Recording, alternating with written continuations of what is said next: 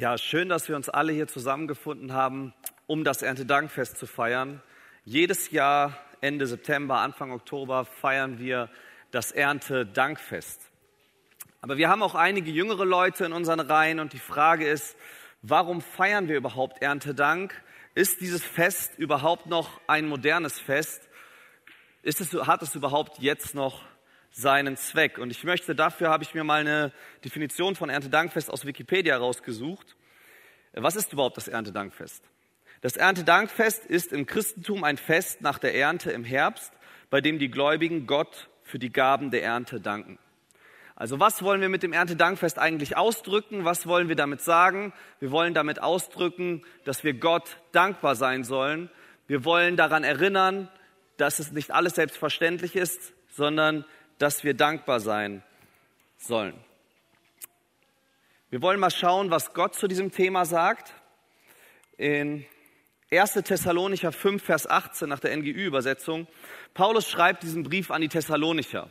Und er schreibt einen Brief über fünf Kapitel und damals hat er nicht so oft wie heute mal eben eine Mail schreiben, sondern er hat viel seltener Briefe geschrieben und am Schluss gibt er noch mal paar Anweisungen der Gemeinde, was wirklich wichtig ist und er sagt unter anderem, Dank Gott in jeder Lage. Das ist es, was er von euch will und was er euch durch Jesus Christus möglich gemacht hat. Er sagt, dankt Gott in jeder Lage. Andere Übersetzungen sagen, wir sollen Gott dankbar sein. Danke zu sagen ist nicht schwer. Danke zu singen ist nicht schwer, aber dankbar zu sein ist etwas anderes. Dankbarkeit zu fühlen. Ich weiß nicht, ob du jetzt gerade wirklich Dankbarkeit fühlst. Und die Frage ist, wie werde ich eigentlich dankbar oder dankbarer? Wie mache ich das eigentlich? Und dieses Fest soll ja daran erinnern, dass wir in unserem ganzen Jahr dankbarer werden, dankbar sind und uns bewusst machen, dass wir Gott einiges verdanken. Wie werde ich dankbar? Dazu möchte ich euch zu einem kleinen Gedankenexperiment einladen. Stell dir vor, ich ziehe eine Nummer und sage Sitzplatz Nummer 57 und das trifft genau dich, gewinnt, bekommt 1000 Euro. Ja, ich weiß nicht, wie du dich fühlen würdest. Du würdest erstmal denken, wo ist der Haken dabei? Muss ich dafür irgendwas unterschreiben? Und dann merkst du langsam, okay, das ist tatsächlich ein Geschenk. Du bekommst gleich 1000 Euro. Du freust dich. Du überlegst dir vielleicht, was mache ich mit dem Geld? Du bist absolut dankbar. Gleiches Geschenk, andere Situation. Ich ziehe eine Nummer, du bekommst, gewinnst 1000 Euro. Du bist dankbar, ziehe alle anderen Nummer aus dem Topf und sage, alle anderen bekommen 2000 Euro. Auf einmal ändert sich die Situation, du würdest sagen, Moment mal, da sind 1000 Euro Unterschied zu den anderen, warum bekomme ich 1000 Euro weniger? Und du wärst nicht dankbar, sondern du würdest eher denken, warum kriege ich nur 1000 geschenkt und die anderen 2000? Also das, was die anderen besitzen, das, was die anderen haben, entscheidet oft, ob wir dankbar sind oder undankbar. Das heißt, unsere Blickrichtung ist oft auf das gelenkt, was andere haben. Und wir wollen zwar gemeinsam schauen, wie können wir diese Blickrichtung ändern. Dafür habe ich euch ein Beispiel mitgebracht, nämlich einen Berg, wie werde ich dankbar, ist die Frage, die Blickrichtung. Und dafür habe ich euch, will ich den ersten Punkt sagen, wir müssen mit der Blickrichtung einmal innehalten. Und was ich damit meine, habe ich in einem Beispiel mit einem Berg verdeutlicht. Das ist ein Berg aus der Schweiz. Stell dir vor, diesen Berg möchtest du erklimmen. Du bist dieses rote Männchen an diesem Punkt. Bis dahin hast du es schon geschafft und du hast noch ein kleines Stück vor dir. Ähm, wo schaut man hin, wenn man diesen Berg erklimmen will? Man schaut natürlich nach oben und sieht diese Kollegen hier. Die beiden. Und denkt sich, Mann, wäre ich doch da, wo der Vordermann ist. Ja, das sind nochmal 100 Meter oder so mit der dünnen Luft. Ich hätte jetzt schon gern diese Strecke geschafft. Wäre ich doch dort, wo er ist. Der hat's gut. Der ist schon fast am Gipfel. Und dann schauen wir auf den da ganz oben und sagen, Mensch, der hat's gut. Der ist ja schon am Gipfel. Meine Güte, ich wäre so gern dort, wo er ist. Wie können wir das in unserem Leben übersetzen? Wir alle haben eine Ernte. Und mit Ernte meine ich den Reichtum, den wir besitzen. Das kann das Essen sein, was wir vorfinden. Das kann aber auch das Geld sein, was wir verdienen. Das können die Beziehungen sein, die wir haben.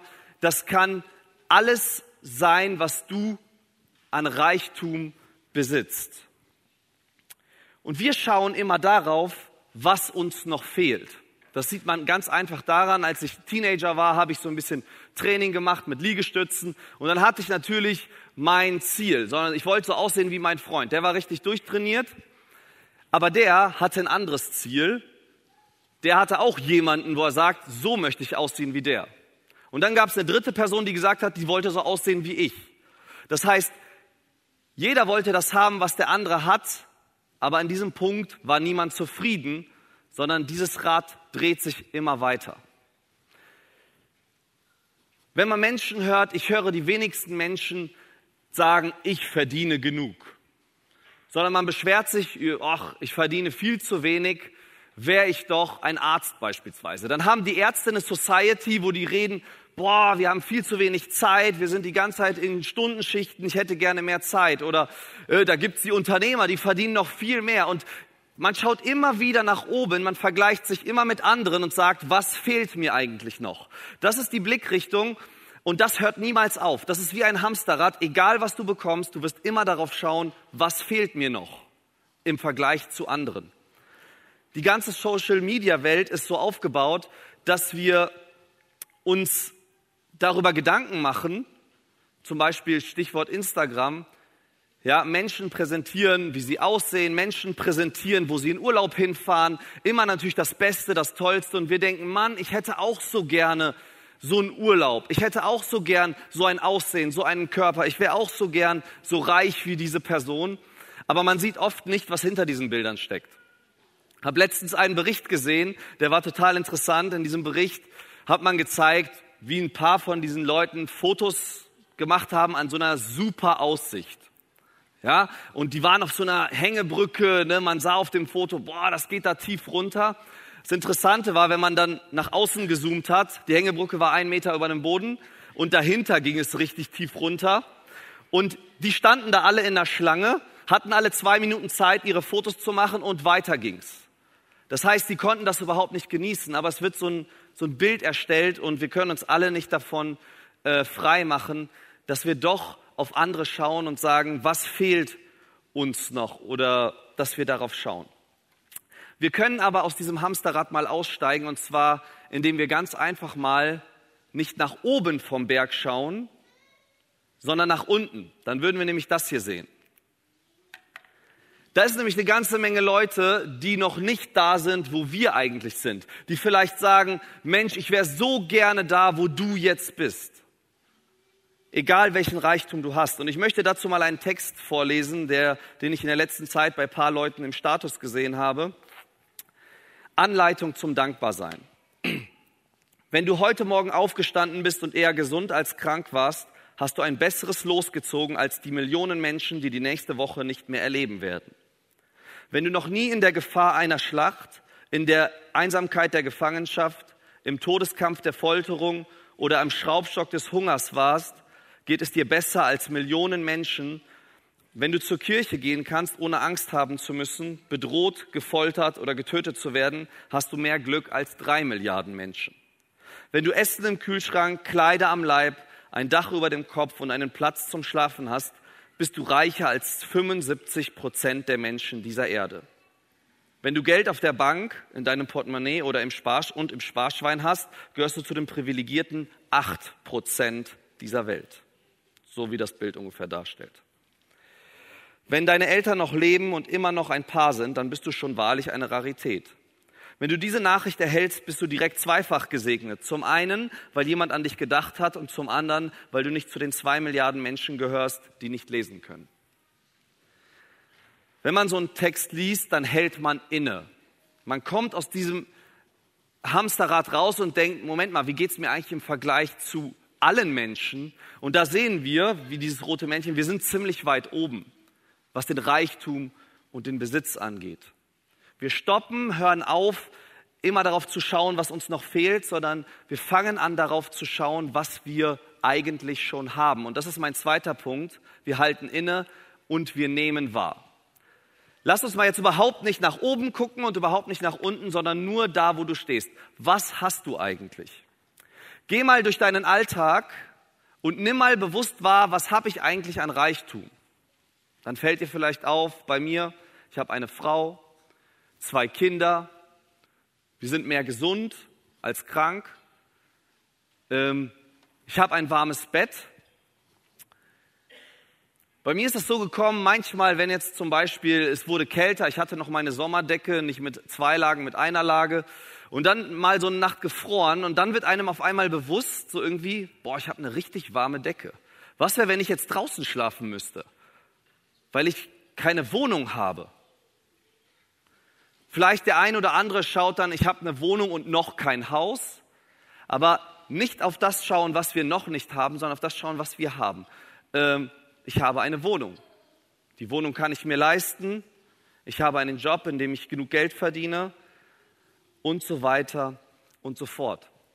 Bei uns zu Hause, wenn ich morgens dusche, passiert Folgendes, wenn meine Frau oder meine Tochter in der Küche irgendwas, den Wasserhahn anmachen und waschen, schaltet auf einmal die Wärmefunktion in der Dusche ab oder kommt nur noch kaltes Wasser raus. Und dann jump ich so kurz zur Seite, warte schon ab, habe das schon abgetimt, fühle mal mit dem Finger und wenn es wieder warm wird, gehe ich wieder drunter.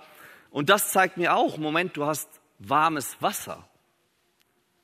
Und man beginnt immer mehr im Alltag wahrzunehmen, was man eigentlich an Ernte, an Reichtum überhaupt besitzt. Man nimmt wahr. Und der dritte Punkt ist, genießen.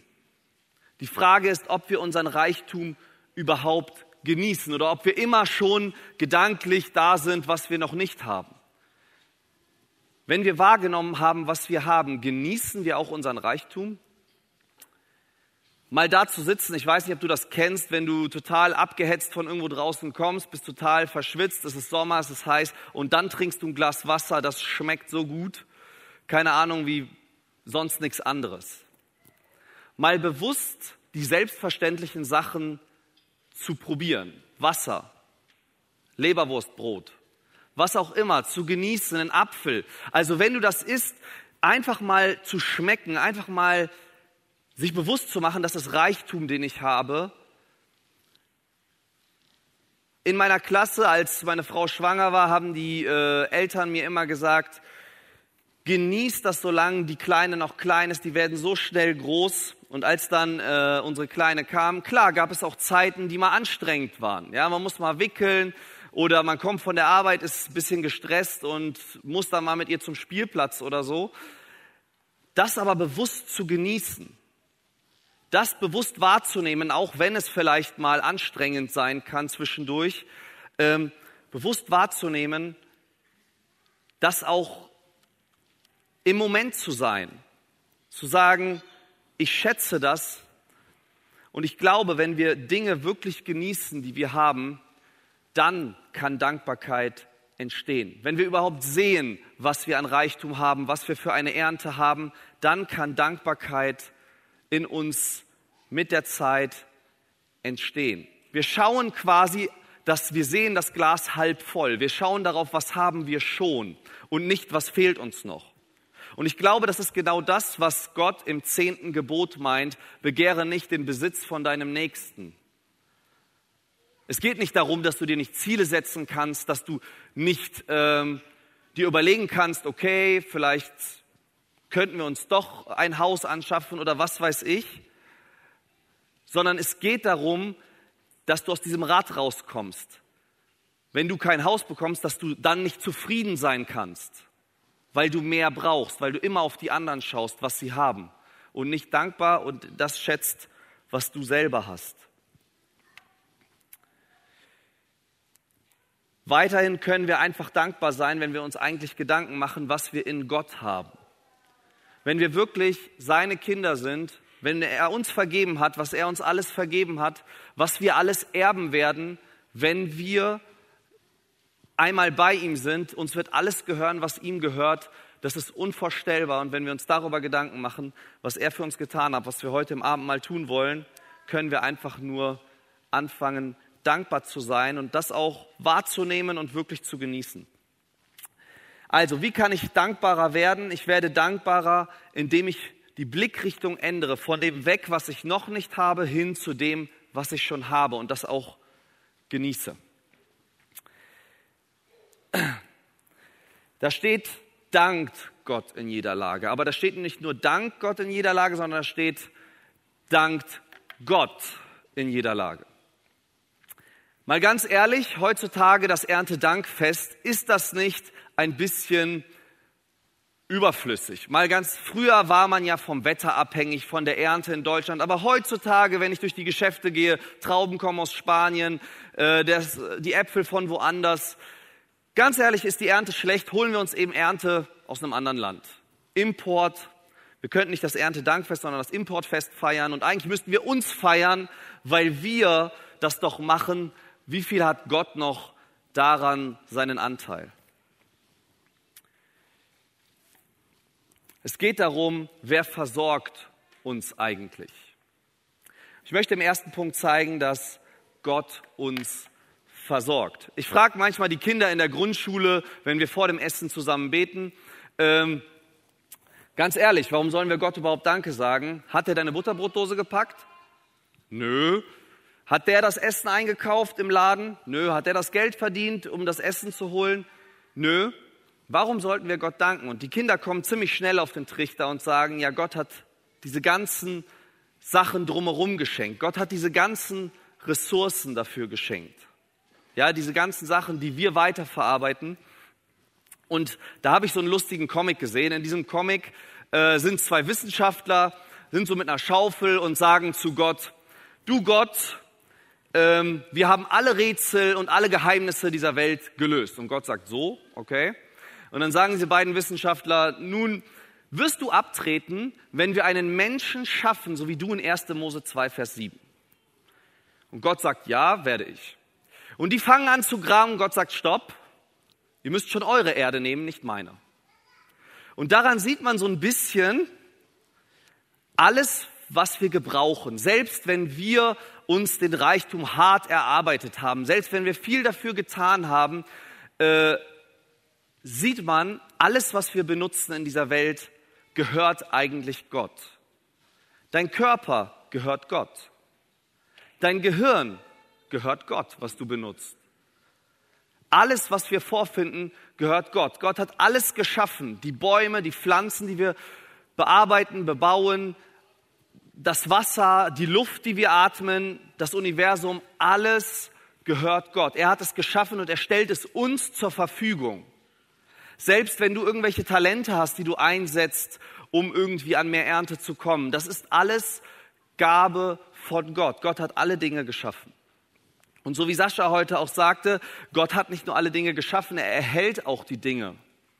Dass wir den nächsten Atemzug machen können, sagt die Bibel, kommt von Gott dass die physikalischen Gesetze überhaupt zusammenhalten, Schwerkraft und alles, kommt dadurch, dass Gott alles zusammenhält momentan. Das heißt, wir verdanken Gott eigentlich alles. Alles, was wir haben, verdanken wir Gott. Und man wird dabei so ein bisschen kleiner. Man merkt, wie man abhängig ist. Und ich finde es so interessant, wenn wir das Volk Israel sehen. Das Volk Israel, als es in der Wüste war, war ja absolut abhängig von Gott. Die haben Brot von Gott bekommen, die haben Wasser aus irgendwelchen Felsen bekommen, Meer wurde geteilt, äh, Kriege gewonnen, alles nur durch Gott. Aber Gott hat sie auch versorgt im Verborgenen, was sie erst später gesehen haben. Und ich finde diesen Vers so interessant.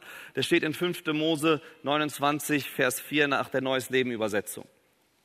40 Jahre lang habe ich euch durch die Wüste geführt, sagt Gott, ohne dass eure Kleider und Schuhe zerschlissen wären.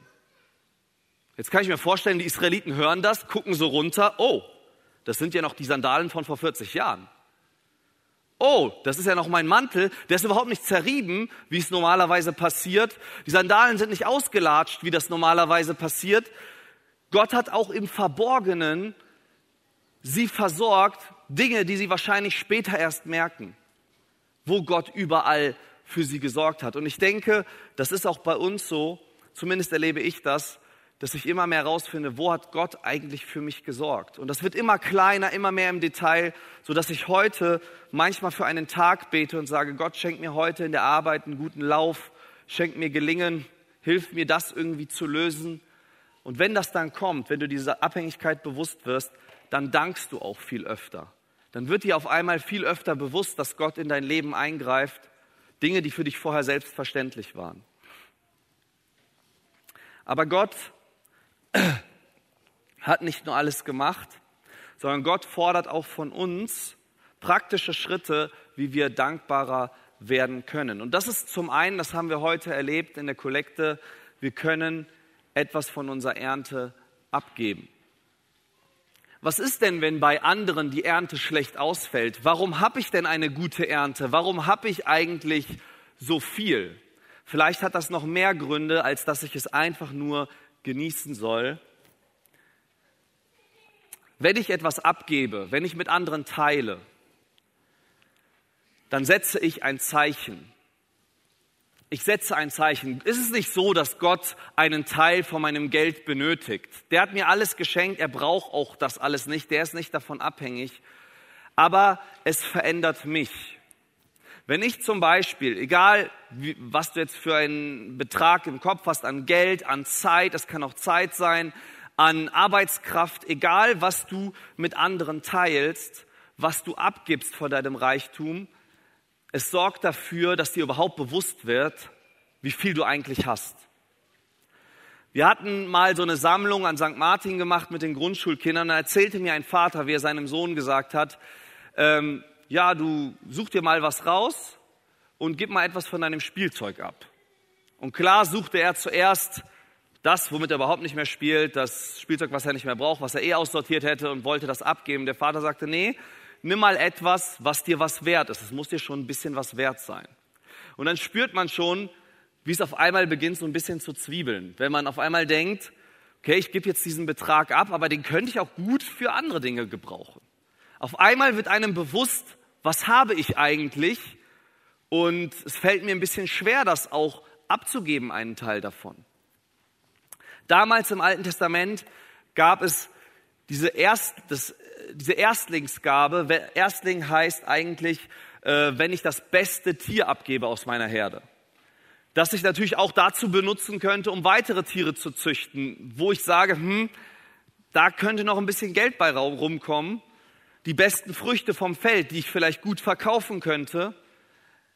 Es geht einfach darum, dass ich damit ein Zeichen setze und sage, Gott, du bist mein Versorger. Und ich vertraue darauf und gebe deshalb einen Teil ab, der jetzt nicht unbedingt der Rest ist, das, was ich sowieso zum Sperrmüll bringen würde, ja, sondern äh, der auch ein bisschen wirklich an meinen Besitz geht. Ich setze ein Zeichen. Gott selbst, um uns, für uns zu sorgen, für unsere Rettung zu sorgen, hat nicht nur einen Teil abgegeben, sondern er hat alles gegeben. Er hat seinen eigenen Sohn hingegeben, der für ihn alles war, damit wir gerettet werden können. Ich glaube, da ist es nicht zu viel verlangt, wenn wir einen Teil von unseren Gaben, die wir haben, in Gottes Reich einsetzen, sei es in die Mission, sei es in bedürftige Menschen. Und vielleicht, ja, kommen wir zum nächsten Punkt. Du kannst ein Werkzeug sein. Wenn wir Dinge abgeben von unserem Besitz, wenn wir mit anderen unsere Ernte teilen und ihre Ernte vielleicht auffüllen, dann erzeugen wir in anderen Dankbarkeit. Wie wir dankbar wären, wenn wir einfach die 1000 Euro jetzt geschenkt bekommen hatten. Genauso erzeugen wir Dankbarkeit, wenn wir anderen etwas geben. Dabei ist es natürlich wichtig, sagt Jesus, dass wir das jetzt nicht so öffentlich darstellen, dass wir die Protagonisten in dem Ganzen sind. Denn wir sind es nicht. Es ist nicht unser Besitz, den wir weitergeben, es ist Gottes Besitz, den wir weitergeben. Es ist nicht unser, wir versorgen nicht die anderen, wir überheben uns nicht und sagen, oh, ich gebe den anderen mal ein bisschen ab, ich bin so äh, mehr wert als die, sondern Gott versorgt diese Menschen und wir sind ihm einfach nur gehorsam. Und deswegen ist es auch wichtig, dass Gott diese Ehre bekommt. Und Jesus sagt deshalb, deine rechte Hand soll nicht wissen, was deine linke tut. Und meint damit eigentlich, du sollst es nicht so an die große Glocke hängen. Ja, wie man manchmal im Fernsehen sieht, jede Firma hat dann irgendwo so, schreibt sich das auf die Fahne, ich tue auch was Gutes, so dass man auch den Bereich abdeckt. Ich unterstütze auch andere Sachen und ist daran interessiert, dass möglichst viele das erfahren. Ich meine, man muss das jetzt nicht komplett verheimlichen und wenn du es nicht geheim tun kannst, dann machst du es gar nicht zum Beispiel. Aber es sollte einfach darum gehen, dass die Leute Gott dankbar sind, dass er sie versorgt. Du bist einfach nur gehorsam, tust das, was er sagt, tust seinen Willen. und gibst eigentlich nur von dem ab, was du sowieso hast. Also wie können wir dankbar werden? Dankbarkeit kommt durch die Versorgung, die äh, Gott uns gibt, wenn wir erkennen, dass er uns versorgt und wenn wir selber ein Teil davon werden, der an der Versorgung von Gott mitwirken dürfen in dieser Welt. Aber da steht nicht nur Dank, da steht nicht nur Dank Gott, da steht Dank Gott in jeder Lage.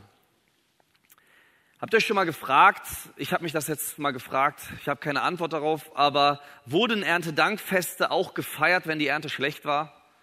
Wenn das Wetter schlecht war, wenn da wenig Ertrag war, hat man dann überhaupt das Erntedankfest gefeiert damals? Heutzutage? Ich weiß es nicht. Was ist, wenn in deinem Leben die Ernte schlecht ist? Was ist, wenn du irgendwie gerade dich nur schlecht fühlst wegen deinen widrigen Umständen, die vielleicht in deinem Leben herrschen und du sagst, ich habe eigentlich keinen Grund zum Danken. Mir geht es eigentlich durchgehend schlecht. Ich habe Stress in Beziehungen, großen Stress, vielleicht Knappheit, weiß nicht, wie ich den nächsten Monat, irgendwie den, das Ende des Monats stemmen soll, vielleicht diese Phasen, denke ich, geht jeder mal durchs Leben. Bei dem einen mehr, bei dem anderen weniger. Vielleicht hast du Probleme mit der Gesundheit und fragst dich einfach, wofür soll ich Gott eigentlich in diesem Moment danken? Vielleicht fragst du dich, Stefan, wenn du sagst, ich habe Gott alles zu verdanken, habe ich ihm dann auch das Böse zu verdanken? Das Schlechte? Ist er schuld an meiner Situation? Der erste Punkt ist, wir müssen festhalten, Gott ist gut. Und das ist gar nicht so einfach, das zu glauben in manchen Phasen des Lebens. Aber in der Bibel steht, von oben kommen nur gute Gaben und nur vollkommene Geschenke. Sie kommen vom Schöpfer der Gestirne, der sich nicht ändert und bei dem es keinen Wechsel von Licht zu Finsternis gibt. Von Gott kommen nur gute Gaben. Gott ist gut. Gott schenkt das Gute. Wir haben das Gute Gott zu verdanken. Jetzt könnten wir aber auch den Umkehrschluss machen. Auch das Schlechte kommt von Gott. Und wir sehen diesen Gedanken in der Welt, der ist so tief verankert, denn Menschen kommen meistens in Leitsituationen auf den Gedanken von Gott, aber dann in einer ganz komischen Zusammenhang. Sie sagen, wenn sie in Leid kommen, vorher ist Gott nicht Thema und dann sagen sie, ja, wie kann es Gott geben, wenn ich so ein Leid durchmache? Wie kann es sein, dass es einen guten Gott gibt, wenn ich dieses Leid durchmache? Das ist aber nicht, was die Bibel sagt, dass Gott einfach nur für alles Gute zuständig ist, sondern wie wir es auch in den letzten Predigten gehört haben, wie der verlorene Sohn, die Menschheit hat sich von Gott emanzipiert. Die Menschheit wollte sein wie Gott, schon von Anfang an bei Adam und Eva. Sie wollten sich von Gott trennen und das ist ungefähr das gleiche Bild, wie wenn ein Patient im Koma liegt, an ganz vielen Kabeln angeschlossen ist, die ihn am Leben erhalten und er wacht auf, weiß gar nicht, was los ist und reißt sich die Kabel runter. Das ist eigentlich, was die Menschheit getan hat, indem sie gesagt hat, Gott, wir wollen nicht bei dir sein, Gott, wir wollen allein leben, Gott, wir wollen ohne dich leben. Und in der Römer Kapitel 1 steht, Gott hat sie dahin gegeben. Gott hat gesagt, okay, geht. Wie dieser Vater zu dem Sohn, okay, geh. Und das Leben geht langsam vor die Hunde. Man sieht, der erste Sohn von Adam und Eva bringt seinen Bruder um. Ein paar Kapitel weiter in der Generationenfolge. Ein Mann, wird ein Mann, ein Lied über einen Mann gesungen, der sieben Menschen umgebracht hat und so weiter. Die Sünde breitet sich aus. Ähm, all das Schlechte kommt in diese Welt und wir leben in dieser gefallenen Welt. Eigentlich müsste man fragen, eigentlich wäre diese Frage korrekt. Wenn es uns Menschen in dieser Welt gibt, wie kann da überhaupt noch so viel Gutes sein? Wie kann es sein, dass da überhaupt noch so viel Gutes in dieser Welt passiert. Und ich glaube wirklich, dass der Normalzustand, Satan herrscht auch in dieser Welt, schlecht ist. Und wenn etwas Gutes passiert, wenn in irgendeiner Familie Liebe da ist und so weiter, all diese guten Sachen, dass Gott zwischendurch eingreift. Dass wir mal von der anderen Seite das betrachten müssen. Gott ist gut und von Gott kommt all das Gute, auch wenn du das jetzt nicht fühlst in der Situation, in der du steckst. Gott ist gut. Und wir wissen gar nicht, woran Gott im Hintergrund arbeitet. Und Victor hat auch letzte Woche gesagt, wenn die Scherben zerbrochen sind, dann gibt es diese Technik, dass man nicht das gleiche Kunstwerk wiederherstellt, sondern äh, ein neues Kunstwerk aus diesen Scherben schafft. Und ich glaube, dass Gott ganz viel daran arbeitet, in unserem Leben Dinge wiederherzustellen, die zerbrechen und etwas Schöneres daraus zu machen. Ich habe schon viele Leute erlebt, die durch echt schwere Zeiten gegangen sind und dann gesagt haben, im Nachhinein, ein paar Jahre später, kann ich jetzt Menschen helfen, die durch solche Phasen gehen. Ich kann, ich habe so viele Menschen, mit denen ich weiterhelfen kann, denen ich Trost spenden kann, die ich verstehen kann und kann sie durch solche Phasen führen. Gott macht Schönes aus dem Schlechten. Gott stellt wieder her. Aber Gott ist nicht nur gut, sondern wir müssen ihm auch einen Vertrauensvorschuss geben. Die Psalmisten in der Bibel, die Psalmschreiber, die sind in, oft in ziemlich schlimmen Situationen. Israel war ja oft ähm, Gott ungehorsam, dann kam ein fremdes Volk, hat sie eingenommen. Und wenn wir uns das so vorstellen, wenn so ein Volk ein anderes Volk damals eingenommen hat, das heißt, deine Freunde, Familie, bestimmt waren einige tot. Das heißt, man war unterdrückt, alles, was man an Geld hatte, musste man abgeben, man war teilweise vielleicht auch versklavt. Und in solchen Situationen stecken manche Psalmisten oder Bibelschreiber, Schreiber der Bibelbücher, und sie klagen Gott ihr Leid. Sie fragen Gott, wo bist du? Wie lange soll diese Situation noch anhalten? Warum tust du nichts? Warum geht es uns so schlecht? Sie lassen alles raus, was sie an Gefühl haben. Aber in manchem Psalm kommt am Ende dann Danke. Danke, dass du unser Retter bist. Und ich glaube, das ist so ein Vertrauensvorschuss. Das heißt, Sie fühlen das in dem Moment nicht. Aber sie sagen sich selber, Gott ist gut. Und er hört uns und er wird uns erhören. Und du sagst damit einiges aus, wenn du Gott dein ganzes Leid klagst, aber ihm am Ende Danke sagst, obwohl du es nicht fühlst. Du sagst damit aus, Gott, du hast alles in der Hand. Du hast alles unter deiner Kontrolle. Ich vertraue drauf, auch wenn es sich nicht so anfühlt. Gott, du bist gut, auch wenn ich das nicht spüre du liebst mich, auch wenn ich das nicht spüre, und Gott, du bist da, auch wenn ich dich nicht sehe. Das sagst du durch so ein Danke aus. Und oft ist das, wenn du aus so einer Phase rauskommst im Nachhinein, siehst du, wie Gott das alles verändert hat und zum Positiven geführt hat, aber das dauert manchmal eine Zeit. Und mir tut es echt leid, wenn du durch so eine Phase gehen musst und ich glaube, die meisten in diesem Raum hatten schon mal oder haben so eine Phase oder werden sie noch haben im Leben, wo man einfach nur fertig ist, einfach nur kaputt ist, wo es einem nur schlecht geht. Und es ist nicht einfach, aber versuche in dieser Situation Gott trotzdem Danke zu sagen. Versuche dir selbst zu sagen, du wirst Gott noch danken. Er hat dich nicht im Stich gelassen. Das ist Vertrauen in so einer Situation. Also wir können Gott auch danken dankbar werden durch Vertrauen, indem wir auch in schlechten Umständen sagen, Gott, du ähm, danke, obwohl ich das jetzt noch nicht spüre, jetzt noch nicht sehe. Du wirst antworten, du wirst etwas tun, du tust schon etwas. Ich möchte auch einmal zusammenfassen, wie können wir Gott dankbar werden. Und da möchte ich so ein bisschen den Punkt aus dem zweiten Punkt nehmen, wir verdanken alles Gott und auch deine Dankbarkeit wird letzten Endes, egal wie viel du hiervon tust, von Gott kommen. Deshalb starte alles, was du tust, mit einem Gebet. Bitte Gott, dass er deine Blickrichtung ändert, weg von dem, was du, was andere haben, darauf, was du hast und es genießen zu können, es zu schätzen, es wahrzunehmen. Bitte Gott darum, dass du erkennst, wie er dich versorgt, auch im Verborgenen. Bitte Gott, dass er dir hilft, etwas von dem abzugeben, was du hast und bitte ihn darum zu zeigen, wo gerade Not am Mann ist, wo gerade er dein Geld, deine Zeit, deine Arbeitskraft einsetzen möchte.